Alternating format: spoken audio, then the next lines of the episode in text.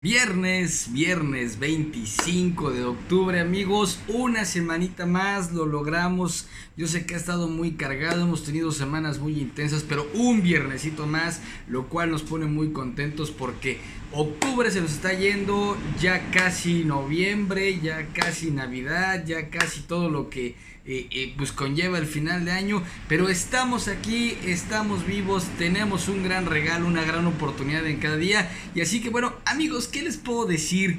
Como ya es costumbre cada X tiempo, el día de hoy, el día de hoy estoy desde el bellísimo y muy movido Acapulco Bay, el bello puerto de Acapulco, muy contento siempre. Este viernes 25 de octubre hay que aprovechar la vida porque es un regalo que solamente se nos entrega una vez y esto es aquí en corto. ¿Qué les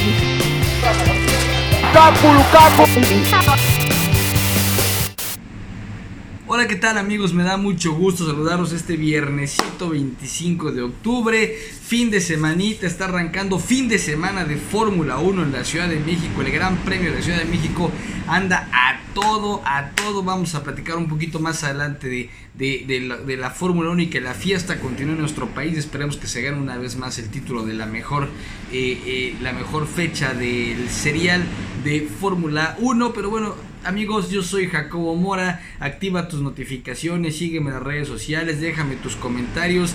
Como te lo digo cada semana, estos aquí en corto se hacen gracias a lo que tú me dejas semana a semana, lo que tú nos pides semana a semana. Y bueno, vamos a tratar a partir, si no de este mismo viernes de esta misma semana, a partir de la siguiente semana que empecemos con los de octubre, que sería la, bueno, la última de octubre, arrancando noviembre. Eh, algunos de ustedes me han escrito y me han dicho, oye, ¿no has pensado en subir un podcast de audio de los aquí en corto? Entonces, bueno, pues ya estamos trabajando en todo este proceso, que la misma producción que hacemos aquí en video nos sirva para también subir a la plataforma del audio, porque bueno, pues definitivamente eh, muchos de pronto me dicen, oye, ando manejando, ya me conecto tarde, así que bueno, pues para todos ustedes vamos a arrancar también muy pronto el podcast. Estoy buscando que lo podamos tener disponible en las diferentes plataformas, ya sea el el Spotify y por ahí, ahí me recomendaron hay otra, otra, otra aplicación este, que al parecer puede servir, inclusive en los Google Podcasts,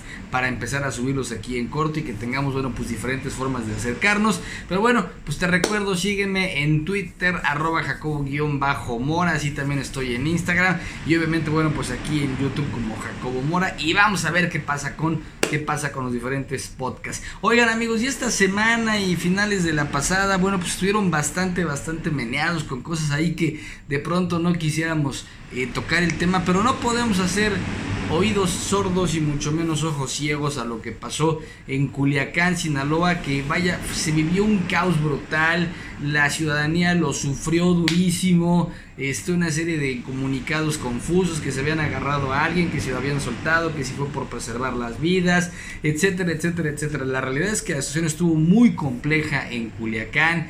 Todo mundo se fue pues encima del gobierno, este, se habló de un operativo que al parecer no había sido autorizado por ciertas eh, eh, eh, niveles de mando en el gobierno, se respaldó ahí una decisión de, les digo, presuntamente soltar a uno de los hijos del Chiapo, etcétera, etcétera, etcétera. Este, hubo reacciones por todos lados, por ahí en su momento el boxeador Travieso Arce le mandó un tweet al presidente López Obrador este, pues, reclamándole el tema de la seguridad y le dijo, pues, ¿por qué no viene aquí a acusarlos con sus mamás y sus abuelitas? Y yo les voy a decir algo, digo, la realidad es que con todo y todo, que situación estuvo gravísima y un abrazo a toda la gente de Culiacán, pues a la gente que ni la debe ni la teme, hemos visto ahí videos de eh, gente en sus negocios, este, pues que pues les digo, nomás iban pasando y pues les tocó el embarrón de todo esto. Pero la realidad, si somos fríos y objetivos, el gobierno está siendo congruente. El gobierno dijo abrazos, no balazos, y prácticamente es lo que salió, es lo que salió a hacer, ¿no? Este, pues que no fue la mejor decisión o que no fue de la mejor forma, que no estuvo muy bien planteado, eso es otro boleto. Sobre todo si contemplamos que, bueno, pues hubo gente inocente que tuvo que pagar los platos rotos por decisiones mal tomadas. Pero con todo y todo, amigos, eh, esta misma semana se libera eh, ya saben, los estudios, las encuestas, este, para validar, bueno, pues cómo va la popularidad del presidente de México. Y pues resulta que, como vamos a ver aquí en las gráficas, pues en la popularidad definitivamente no le afectó, no le trastocó la popularidad. Este, pues el presidente como que se mantuvo ahí en su en su línea, eh, no pasó absolutamente nada, les digo, el indicador de su popularidad no tuvo ningún movimiento ni para arriba ni para abajo, qué pasó tan chévere. Este, lo que sí es que bueno, pues la gente se enteró de la bronca de Culiacán, la gente se enteró de qué fue lo que pasó, pero pues la popularidad del presidente no nada. Pero les digo, al presidente como que no se le toca la popularidad, pero se ven otros indicadores en donde la gente dice, bueno, pues el crimen organizado salió fortalecido de esto, este, una serie de detalles y situaciones ahí que bien deberían de ponerse a pensar, pero bueno, pues esto es lo que pasó y, esperemos que las cosas pues vayan tomando un mejor rumbo, sobre todo por la paz y la tranquilidad de los mexicanos, por la paz y la tranquilidad de la gente que no tiene vela en todo este tipo de situaciones y que pues están en sus chambas honestas, en sus negocios, este, y pues de pronto les tocan estos trancazos, creo que ahí tienen que tomar medidas ya realmente contundentes, porque además las señales que mandan a inversionistas, a empresas, a muchos sectores, pues no son las mejores. Pero bueno, no podíamos dejar pasar el tema de lo que se suscitó esta semana en Culiacán. Un abrazo a toda la banda de Sinaloa, que yo sé que es banda trabajadora, banda que le echa muchísimas ganas y bueno, pues esperemos que todo que todo vaya tomando un mejor rumbo. Y bueno, amigos, ya saben que cada semana, cada semana ya no puede faltar la sección del pendejazo de la semana. Y esta semana tenemos un combo fatality del pendejazo de la semana. Porque sí, quienes dieron la nota fueron los integrantes del Congreso del Estado de Nuevo León en noticias que nos regresan al medioevo o a la época de las cavernas, bueno, pues el Congreso de Nuevo León se lleva hoy el combo fatality de pendejazo de la semana por algo bien sencillo. Resulta que avalaron, aprobaron una eh, eh, eh, una iniciativa de ley en donde los médicos pueden negar el servicio argumentando objeción de conciencia. ¿Y qué es esto? Bueno, pues resulta que los legisladores de Nuevo León eh, hicieron legal o pudieron hacer legal una figura que abre la puerta a negar el servicio médico a miembros de la comunidad LGBT, a indígenas, a migrantes y a portadores del VIH. Solo basta que los médicos aleguen objeción de conciencia. Así es, objeción de conciencia. Y bueno, ¿y de qué se trata esto? Bueno, pues el flamante Congreso de Nuevo León tuvo bien modificar la ley estatal de salud para establecer que si algún eh, procedimiento va en contra de los doctores o cualquier prestador de servicio de salud, ahora estos podrán negarse a realizarlo echando por delante la vieja confiable objeción de conciencia. Es decir, si el servicio implica para el prestador ir en contra de sus valores, puede negar a darlo. La objeción de conciencia es el derecho consistente en la negativa a realizar determinados actos o servicios derivados de una orden de autoridad o de una norma jurídica cuando estos contradicen los propios principios éticos o morales. Fue lo que explicó Guadalupe Rodríguez, diputada del PT, al presentar la propuesta de reforma ideada por la Comisión de Salud y Atención a Grupos Vulnerables del Congreso de Nuevo León. Y estos señores del Congreso de Nuevo León se llevan el título de los pendejazos de la semana por esta iniciativa que es regresar a la época de las cavernas, va en contra de los derechos humanos y además es total y absolutamente discriminatoria. Afortunadamente en redes sociales empezaron a circular imágenes de doctores y de enfermeras con el hashtag no cuenten conmigo, pero definitivamente es una verdadera estupidez. Un grupo de trogloditas, ignorantes, acomplejados, misóginos, homófobos, racistas. Vaya, hay una cantidad interminable de adjetivos para este grupo de burócratas holgazanes que viven del pueblo, que viven de los impuestos del pueblo, ahí sí, porque los impuestos en el estado de Nuevo León, amigos, les apuesto que no discriminan a que si una persona es de la comunidad LGBTI o si es indígena o si es portador del VIH o cualquiera de las otras cosas que se enumeran en la, en la, en la iniciativa de ley, los impuestos no discriminan, no dicen, ah, como los doctores van a poder argumentar objeción de conciencia entonces a ti que tienes VIH ya no te voy a cobrar impuestos o a ti que eres de la comunidad LGBTI no te voy a cobrar impuestos o a ti que eres indígena no te voy a cobrar impuestos ¿verdad que no señores holgazanes del Congreso de Nuevo León? eso no pasa los impuestos no son discriminatorios se cobran parejo para todos ¿y qué creen ustedes? ustedes viven del erario, viven de los impuestos que pagan todas las personas que de forma regular pagamos impuestos, en este caso allá en el estado de Nuevo León, la gente que paga impuestos y ustedes salen con su estupidez supina de su iniciativa para negar el servicio por la objeción de conciencia. Señores, a mucha honra se llevan el pendejazo del mes el pendejazo del mes y este ritmo, quién sabe qué otros se puedan ir. Yo creo que amigos, me, extraña mucho, me extraña mucho que un estado que tiene tanto progreso, tantas cosas innovadoras, su congreso se preste para esto. Pues deberían darse, acercarse un poquito más a lo mejor a los legisladores del estado de Oaxaca, que ellos sí entienden muy bien las épocas que estamos viviendo, los momentos que estamos viviendo y la importancia de fomentar la inclusión, la inclusión y el respeto en todos los sectores. Pero Nuevo León se voló la barda. Así que, insisto, son los pendejazos del mes los integrantes del Congreso de Nuevo León al presentar esta iniciativa de ley. Y qué bueno por los doctores y las enfermeras que se manifestaron en contra de todo esto. Y ya, me hacen enojar, caramba, no puede ser posible esto.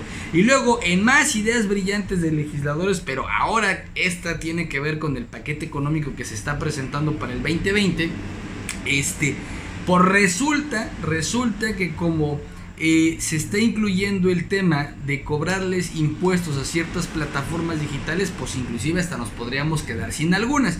Y sí amigos, déjenme comentarles que eh, eh, pues con el tema de del paquete económico 2020 eh, nos podría dejar sin Facebook y otras plataformas. Espérense, que no cunde el pánico, porque resulta que el mencionado paquete económico 2020 viene con una serie de medidas donde se incluye la recaudación de impuestos a las plataformas digitales y las consecuencias en caso de no pagarlas podrían culminar en la prohibición para operar en nuestro territorio.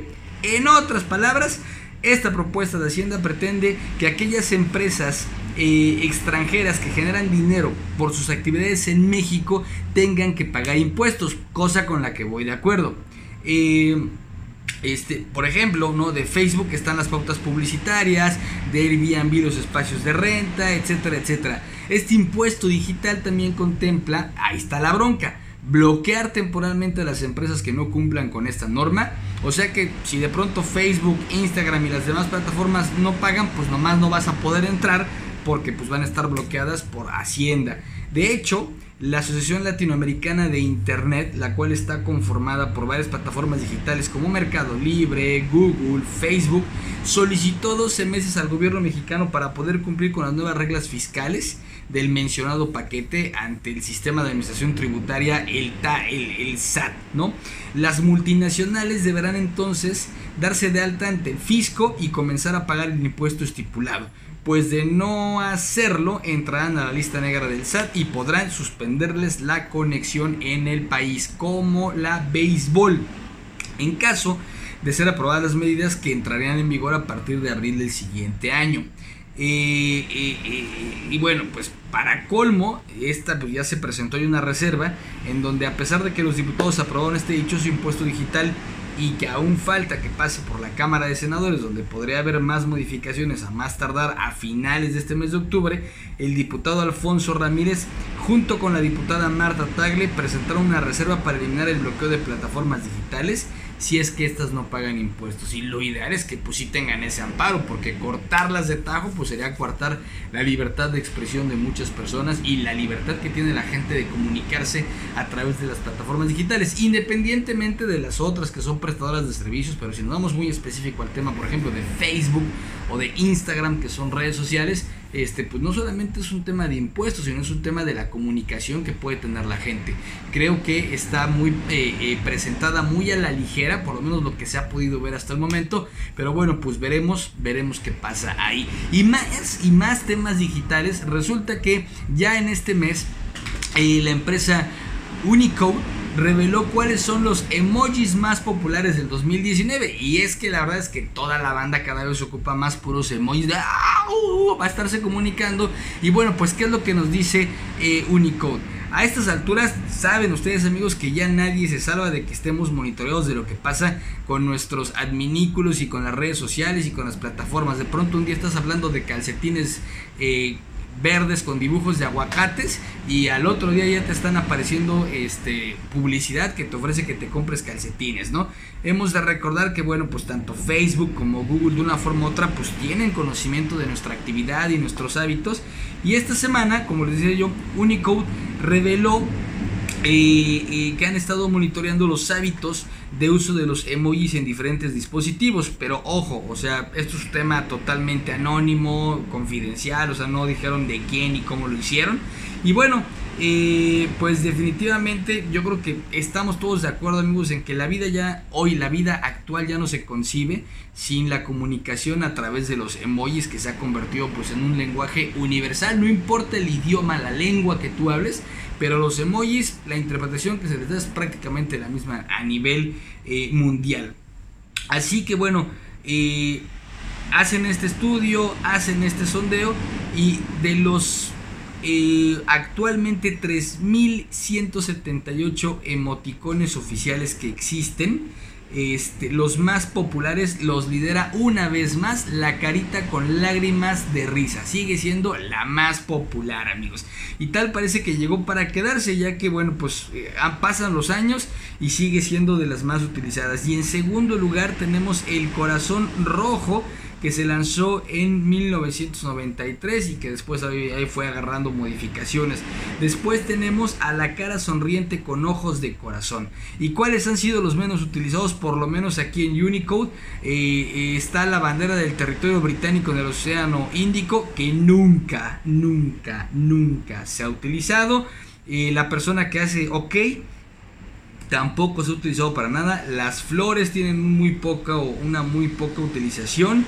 Este, y bueno, pues básicamente Mark Davis, presidente y cofundador del consorcio Unicode, explica eh, que el motivo de su intervención en las distintas aplicaciones donde operan es comprender con qué frecuencia se usan los emoji y ayuda también a priorizar en qué categorías enfocarse para ir desarrollando nuevos productos y contenidos. Así que bueno, pues a nivel plataformas digitales, eso es lo que tenemos tú te la pasas enviando la carita que ríe y llora, pues eh, eh, tú apoyaste a este sondeo que hizo Unicode para conocer a los emoticones más populares. Habrá que ver después que publican otras plataformas, porque a lo mejor no se va a salir la caquita o el kiss de Hershey's, como le quieras decir. Pero bueno, son los emoticones más utilizados. Amigos, fin de semana y en nuestro país, como les decía yo al inicio, logramos, se logró tener una fecha más de la Fórmula 1 gracias a la gente de la iniciativa privada ha estado muy metida en este tema de la Fórmula 1, que genera una gran derrama económica en nuestro país, que mueve mucho la economía, que lleva turismo a la Ciudad de México, pero además, pues como se satura la Ciudad de México, hay gente que no se queda necesariamente ahí, sino se va a las ciudades, a los estados satélite y baja a las carreras el mero día, que empiezan, ya saben, desde este viernes con las eh, calificaciones libres, pruebas, etcétera, etcétera. Ya como tal el sábado se tiene la calificación y el domingo run, run, run, run, empieza como tal la carrera fuerte del Gran Premio de México 2019 este que pues va a estar buena. La realidad es que el Autódromo Hermano Rodríguez ya está preparado para recibir una carrera más en donde Luis Hamilton, como ha sido costumbre en nuestra carrera, sentencia y dice ya, yo ya me quedo con todo el serial del año. Este año no va a estar tan fácil porque de forma matemática necesita sumar 14 puntos más que su compañero eh, Valtteri Bottas. Es decir que pues tiene que hacer la vuelta más rápida y que obviamente el, compañero eh, Botas no se suba al podio. Así que bueno, pues vamos a ver. La de este fin de semana ya en números históricos va a ser la edición número 20 del Gran Premio de México que se organiza en el Autódromo de los Hermanos Rodríguez. Y este circuito, bueno, ha recibido la Fórmula 1 en tres fases de su historia. La primera en los años 60, entre 1963 y 1970. La siguiente fue entre 1986 y 1992. Y desde ahí, bueno, pues se perdió por completo, se descuidó el autódromo hasta que entró la iniciativa privada, Sol, le dieron una manita de gato, se puso chingüengüenchón y regresó en el año 2015. Y bueno, pues ahí tenemos este fin de semana. No se la pueden perder, amigos, por las diferentes plataformas. Este, para los que van a ir, pues adelante, disfrútenlo. Uno quería ir y de pronto entras y ves los boletos y wow, es una brutalidad.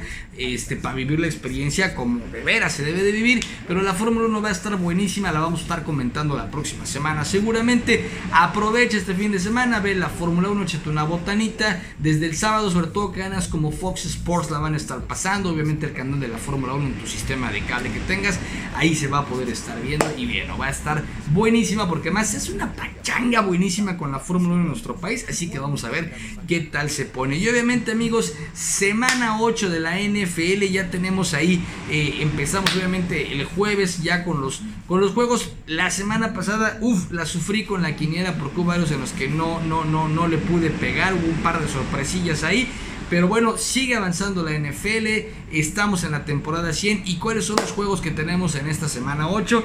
Bueno, pues obviamente tuvimos a el tema de Washington contra Minnesota, los halcones marinos de Seattle contra los eh, Falcons, las Águilas de Filadelfia contra Buffalo Bills, los Cargadores contra los Osos de Chicago, los Gigantes de Nueva York contra los Leones de Detroit, tenemos a los Jets de Nueva York contra los eh, Jaguares de Jacksonville. Que, qué repasada le puso, le pusieron a los Jets en la semana, en la semana 7 eh, los Patriotas. Pero bueno, los Bengalíes de Cincinnati contra los Rams, los Cardenales de Arizona contra los Santos de Nueva Orleans, los Bucaneros de Tampa Bay contra los Titanes a los Broncos de Denver contra Indianapolis, las Panteras contra los 49ers, los 49ers andan imparables, los Raiders de Oakland contra los Tejanos, eh, Cleveland, los Cafés de Cleveland van contra los Patriotas de Nueva Inglaterra, los Empacadores de Green Bay contra los Jefes de Kansas City y Miami va contra los Acereros de Pittsburgh, que bueno, pues Miami no da, ahí por ahí dio una sorpresilla pero pues vemos que ahí más o menos va jalando. Y obviamente en el deporte de las patadas, los pamboleros, la jornada 15 del fútbol mexicano que nos tiene esta semana. Bueno, pues arranca, arranca esta semana con el duelo entre eh, Monarcas Morelia contra los Santos, Atlas Necaxa, los Cholos contra el Tiburón. El Tiburón ya ganó, ya ganó, ganó en la Copa, no ha ganado en la Liga. Esperemos que ya empiece a ganar en la Copa, que ya les paguen, de veras. Qué, qué fea situación, qué fea situación la que está viviendo el Tiburón. Ya los jugadores presentaron por ahí la famosa controversia con respecto al tema de los pagos. Ya, caramba, Veracruz merece tener un equipo estable, así que bueno, pues hay que echarle galleta para que ya los tiburones jalen chido. Después tenemos a el Querétaro contra los Pumas, el América contra el Puebla, León contra San Luis, que lamentable lo que pasó en San Luis el fin de semana pasado, no le voy a dar más espacio, lamentable.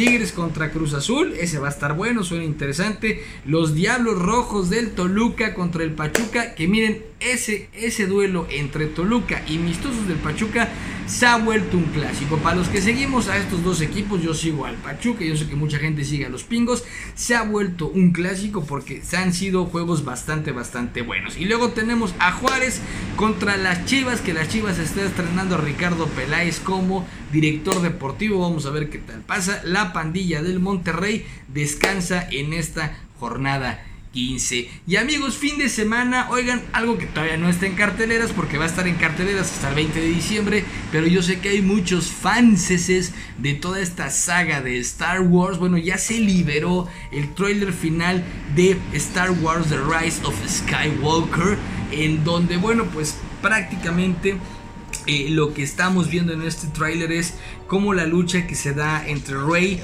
contra eh, Kylo Ren, quien forma parte de la primera orden después de pasarse al lado oscuro, eh, mientras entrenaba con Luke, quien pues, descubrió en él mucha fuerza y que no podía canalizar al bien. Bueno, volveremos a ver a Luke, es la pregunta. El primer vistazo que da esta cinta eh, es una de las más esperadas para salir el 2019 y bueno pues vamos a ver qué tal se pone. El tráiler está buenísimo ya lo estamos viendo aquí en, aquí en pantalla. Y bueno pues este, esta es una de las películas más esperadas definitivamente del año para toda la banda que está ahí está ahí al pendiente de Star Wars, toda esta saga. Es una industria enorme, brutal, que tiene muchos años y que sin lugar a dudas sigue haciendo sonar la caja registradora. Entonces, bueno, pues vamos a ver qué tal está. El trailer está buenísimo, así que bueno, espérenla en diciembre. Pero una que ya está en carteleras y que eh, bueno, pues en algún momento se pudiera pensar que era una película así como que muy pachavitos, ¿no? Eh, eh, una vez que se hace la primera parte, se, se, habla de una historia más profunda, aunque la casa productora sigue siendo Disney, pero es una historia con más contenido, más profunda, con mayor fuerza y, y en su momento, bueno, tiene un gran éxito y obviamente sacan esta segunda parte y me refiero a Maléfica 2, protagonizada por la guapísima Angelina Jolie y bueno, pues ahora en el trailer que estamos viendo eh, ya de esta película, pues básicamente se trata de que su ahijada. Este, esta, esta chica Aurora, este, pues se va a casar, le propone el matrimonio, ahí como que Maléfica se enoja porque hemos de recordar que en la primera película pues no le fue bastante bien. Y entonces entre toda esta parte de no, no se puede, no te doy permiso, este, no habrá una unión y tampoco habrá boda, en algún momento le dice Maléfica a Aurora que bueno pues eh, eh, se desata toda esta historia que estará llena de efectos especiales, una trama interesante, de cosas, bueno, pues de fantasía y todo eso. Fin de semana, si no tienes nada que hacer y te quieres distraer un poquito, yo no dudo que sea una película palomera que va a cumplir, así que lánzate a ver Maléfica. Pero fin de semana, amigos, tenemos que agarrar el punch, punch, punch, punch, ponerle ritmo, porque obviamente les digo, estamos en fin de semana de máxima velocidad, estamos en un fin de semana que hay que cargar energía, pero también hay que aprovechar para despejarse, para sacudirse todo lo de la semana porque seguramente tuviste algo muy intenso. Entonces, bueno, pues te lo mereces. Recarga baterías. ¿Qué qué mejor, qué mejor que estemos en el bello puerto de Acapulco y en el mood de estar en el puerto de Acapulco, en el mood del fin de semana de la Fórmula 1. Ya estamos viendo en este momento en pantalla, amigos, una rola del famosísimo DJ francés David Guerra que tiene que ver precisamente con, eh, eh, con las carreras. Todo este video es una carrera que está buenísimo, que no se lo pueden perder. Y obviamente es Dangerous de David Guetta, que está súper movida, que le da mucho para arriba. Así que este fin de semana vamos a disfrutar carga de energía, que el cuerpazo se sacuda, muchachones y muchachonas. Un saludo a todos, muchísimas gracias siempre por acompañarme. Yo soy Jacobo Mora, activa tus notificaciones, ve los capítulos anteriores, suscríbete al canal y esto fue aquí en corto. ¿Qué les